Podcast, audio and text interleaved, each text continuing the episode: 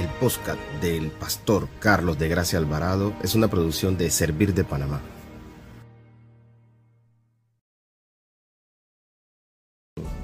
Ponte cómodo o cómoda porque el contenido que tenemos hoy es de mucha importancia ya que estamos celebrando en el mes de junio el Día Mundial del Medio Ambiente. Y para este programa tenemos invitados especiales vamos a estar conversando con el pastor Andrés Fernández desde Costa Rica, el cual nos va a tener información valiosa de cuáles son las iniciativas que han puesto en práctica y cómo esto ha ayudado al desarrollo de su iglesia local y de su comunidad. Antes de conversar con Andrés, es importante que sepan que el Día Mundial del Medio Ambiente, que este año cuenta con Colombia como país anfitrión, es la fecha más importante del calendario oficial de las Naciones Unidas para fomentar la acción ambiental. Desde 1974, el 5 de junio se ha convertido en una plataforma global de alcance público que reúne a gobiernos, empresas, celebridades y ciudadanos en torno a un asunto ambiental apremiante. Todos ustedes están conscientes de lo que ha ocurrido eh, en los últimos meses. Por ejemplo, los incendios forestales sin precedentes en Brasil. Fue algo fuera de serie la pérdida de material, la pérdida de plantas, de animales. Fue increíble lo, que ocurrió en Brasil, igual en California y Australia, el tema de la invasión de las langostas en el cuerno de África. Y, ¿por qué no, lo que estamos viviendo ahora? La pandemia COVID-19. Todo esto nos demuestra la relación muy confusa entre los humanos y las redes de la vida en la que vivimos. Como les mencioné al principio, tenemos un invitado y vamos a hacer la conexión ahora con Andrés para conocer quién es y qué medidas han tomado en su iglesia del Nazareno en Los Ángeles, en San José, Costa Rica, para el cuidado de la creación. Mi nombre es Andrés Fernández, eh, tengo el privilegio de ser el pastor de la iglesia Nazareno en Los Ángeles, eso es en Costa Rica y he servido al Señor en esa iglesia desde hace muchos años en diferentes ministerios, pasando por el Ministerio de la Música, después ayudando en jóvenes, llegando a pastorear el Ministerio de Jóvenes y actualmente, como dije antes, tengo el privilegio de ser el pastor principal. Desde hace ya casi eh, tres años he tenido este privilegio de poder servir al Señor a través del Ministerio Pastoral en la iglesia local y realmente el llamado es de Dios y nosotros simplemente vamos adelante con su ayuda, eh, siguiendo sus propósitos perfectos para nuestra vida. Y qué privilegio nuevamente estar con ustedes. Para contarles un poquito más acerca de mí, les cuento que soy originario de Argentina, nací en el año 88 en Argentina y en el año 95 la iglesia Nazareno llamó a mis padres para ser misioneros eh, aquí en Costa Rica, en Centroamérica. Y desde ese año nos mudamos para acá donde crecí, hice casi toda mi educación primaria, secundaria en este bello país.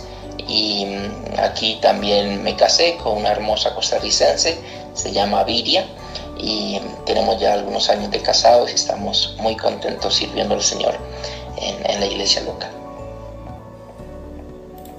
Históricamente la iglesia Nazareno Los Ángeles se ha caracterizado por ser una iglesia que busca ayudar a su comunidad y eso lo hemos, lo hemos hecho a través de campañas de recolección de basura y siempre nos hemos preocupado mucho por el medio ambiente, hemos eh, también sembrado árboles, hemos em, arreglado áreas verdes, también parques infantiles eh, y muchas cosas que hemos hecho, campañas de reciclaje, de todo un poquito hemos hecho. En el último tiempo, desde que asumí el pastorado principal de la iglesia, hemos fortalecido esto y, por ejemplo, hemos nos hemos inscrito en un programa que creo que más adelante voy a poder tener el privilegio de compartirles un poquito más, que se llama Bandera Azul Ecológica. Es un programa del gobierno que busca fomentar unas organizaciones que eh, procuren el cuidado del medio ambiente. Entonces, como iglesia, nos unimos para que nuestra familia se pueda reciclar, se pueda cuidar el, medio ambiente. También seguimos haciendo campañas de recolección de basura, toda la iglesia junta salimos y vamos a buscar y también en alianza con la municipalidad podemos recoger y limpiar nuestras áreas verdes alrededor de la iglesia, también para que la gente de la comunidad tenga un lugar más bonito y, y en general el, medio ambiente esté más sano. ¿no? Em, en la iglesia hemos tomado la decisión, por ejemplo, de cero plástico, entonces ya en ninguna actividad de la iglesia se utiliza plástico, hemos comprado todo equipo reutilizable, entonces cuando hay alguna comida o demás, em, entonces lavamos todo al final y listo, no hay casi basura, no se generan desechos y lo que se genera tratamos de reciclarlo. Entonces, eh, eso es algunas de las medidas que hemos tomado, hemos también instalado inodoros eh, en los servicios sanitarios que usan menos agua, fomentamos todo este tipo de conductas a favor del medio ambiente en nuestra congregación. Excelente, Pastor Andrés. Como decíamos al inicio del programa, estamos celebrando el Día Mundial del Medio Ambiente.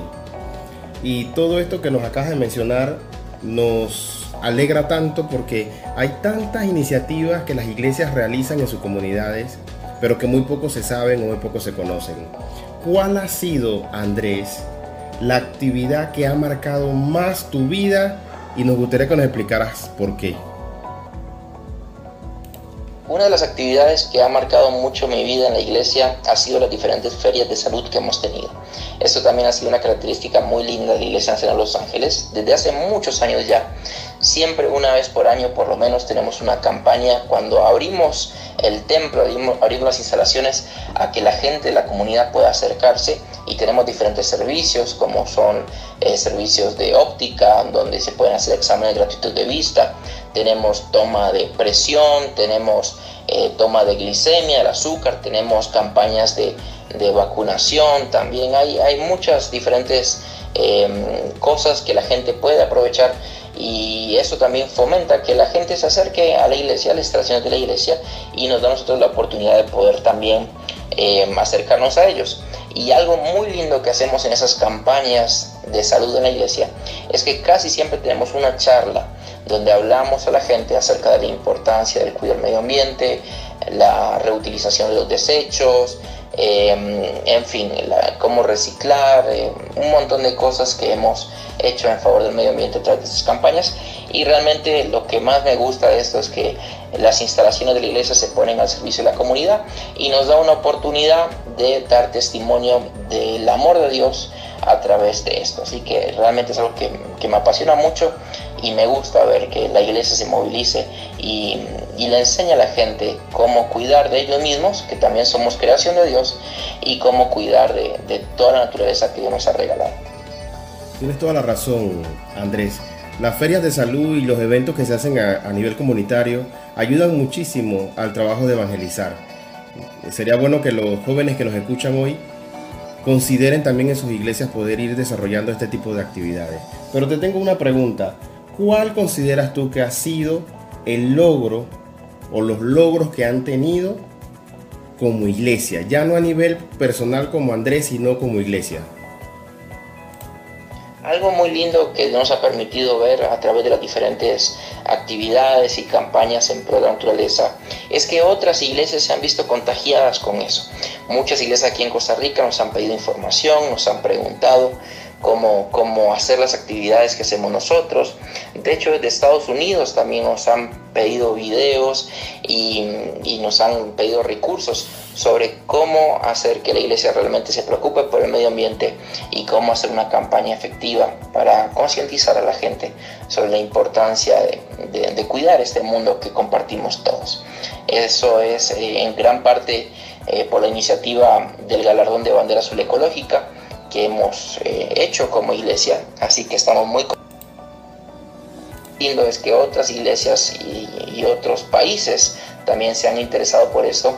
Y a nivel denominacional como Iglesia Nazareno también hubo una noticia eh, desde la página oficial de la Iglesia Nazareno a nivel mundial hablando sobre los logros de la Iglesia Nazareno de Los Ángeles. Así que eso nos entusiasma mucho y nos da energía y ánimo para seguir adelante luchando por el buen cuidado de nuestro medio ambiente Excelente Andrés todo lo que nos has compartido pero, ¿qué consejo le das tú a todos los jóvenes que están sintonizando la serie para que valoren ese, ese trabajo que tenemos que hacer con relación al medio ambiente y el cuidado de la creación?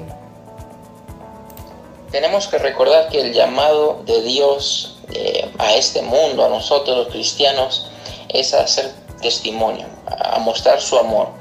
Pero no puedo mostrar el amor en una parte, no puedo mostrar el amor eh, simplemente a la hora de predicar, decir que los, amo mucho a la gente, amo a la comunidad, pero cuando estoy afuera tiro basura a la calle. no, no tiene sentido, no una cosa con la otra. Si realmente queremos mostrar el amor de Dios en este mundo, una de las partes más importantes es hacerlo a través del cuidado de la naturaleza, integralmente, hablando de, animales, de la vegetación, cómo usamos y tratamos la basura, etcétera, ¿no? Tenemos realmente que, que saber administrar y dar testimonio ahí en esos detalles sobre cómo Dios nos ama a nosotros y cómo nosotros, la iglesia, ama a los demás. Entonces yo motivo a todos los que están escuchando este mensaje, que realmente tomen conciencia y las iglesias deberían ir al frente con temas de, medio ambiente, del cuidado del medio ambiente. Recuerdo cuando estábamos entrando en el programa Bandera Azul Ecológica, nos pusimos a investigar y solamente siete iglesias, si mal no recuerdo, siete iglesias habían recibido el galardón alguna vez. Y de esas siete iglesias, las siete eran católicas. o sea, iglesias evangélicas casi no había. Y muy bien por la iglesia católica, más bien les felicito porque nos sacaron ventaja con eso y qué bueno, ¿no? Que sean pioneros en esa parte. Pero ¿por qué no hay más iglesias evangélicas? ¿Por qué no hay más iglesias en general participando de, galardones como este?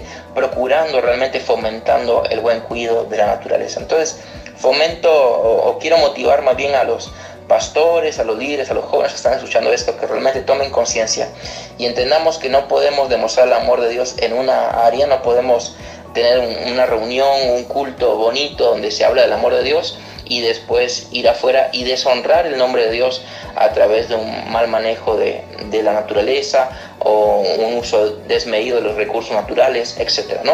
Tenemos que dar testimonio en todas las partes de la vida eh, y la naturaleza es muy importante porque es algo que primero está en, los ojos de todos, ¿no? Está, es algo que se mira mucho hoy en día y una iglesia que cuida el medio ambiente realmente mm, también será un testimonio público de cómo ellos son en realidad, ¿no? de, de, la acción integral de Dios sobre nuestra vida. Entonces les motivo a todos a que tomemos conciencia sobre esta parte y les invito a que busquen también diferentes eh, instituciones gubernamentales, galardones que puedan participar.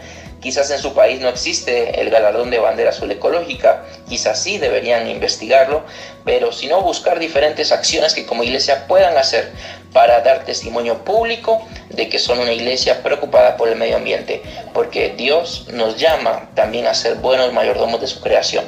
Eso incluye nuestro cuerpo, incluye los que están alrededor nuestro, incluye nuestras mascotas, incluye la naturaleza, eh, la vegetación, el agua, todo, todo, incluye todo. Tenemos que dar testimonio en toda nuestra vida íntegramente. Así que que Dios les bendiga.